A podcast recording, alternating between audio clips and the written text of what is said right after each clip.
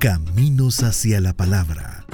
Una visión de la historia de las iglesias evangélicas en El Salvador en la investigación y voz de Carlos Cañas Dinarte.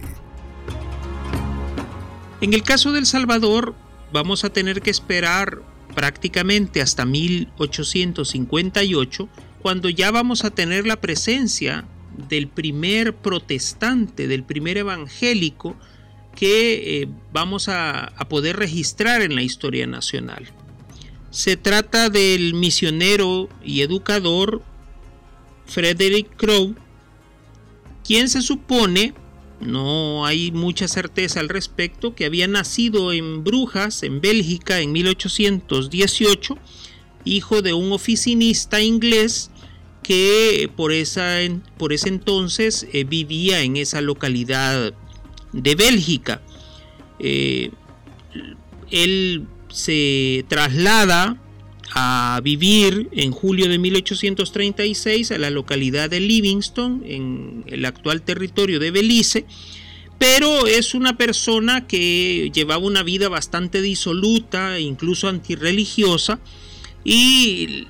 causaba muchos escándalos en la, en la localidad. Eh, por esa razón eh, fue curiosa su conversión el primer día de octubre de 1837 cuando el reverendo Alexander Henderson, que era un bautista que estaba en territorio de Belice desde 1834, logró finalmente bautizarlo e incorporarlo a su actividad religiosa. Eh, Henderson coordinaba en aquel entonces un pequeño colegio en Belice y desde ahí se dedicaba a educar y también a eh, proporcionar lecturas eh, evangélicas, bautistas a la comunidad. Frederick Crow permanece a su lado prácticamente nueve años en las cuales desarrolla eh, sus labores eh, de prédica, pero eh, finalmente es apresado durante 10 días y es expulsado del territorio guatemalteco en 1846, por lo cual retornó a Inglaterra y permaneció allá desde 1847 hasta 1953. En, un momento determinado,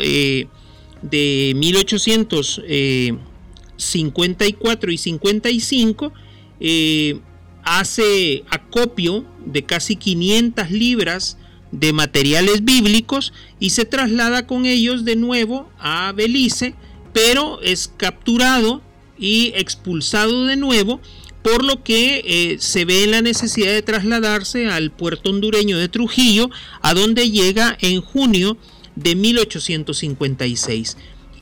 Es una fecha muy mala para que alguien como Crow se presente en territorio hondureño porque justamente para esas fechas es cuando eh,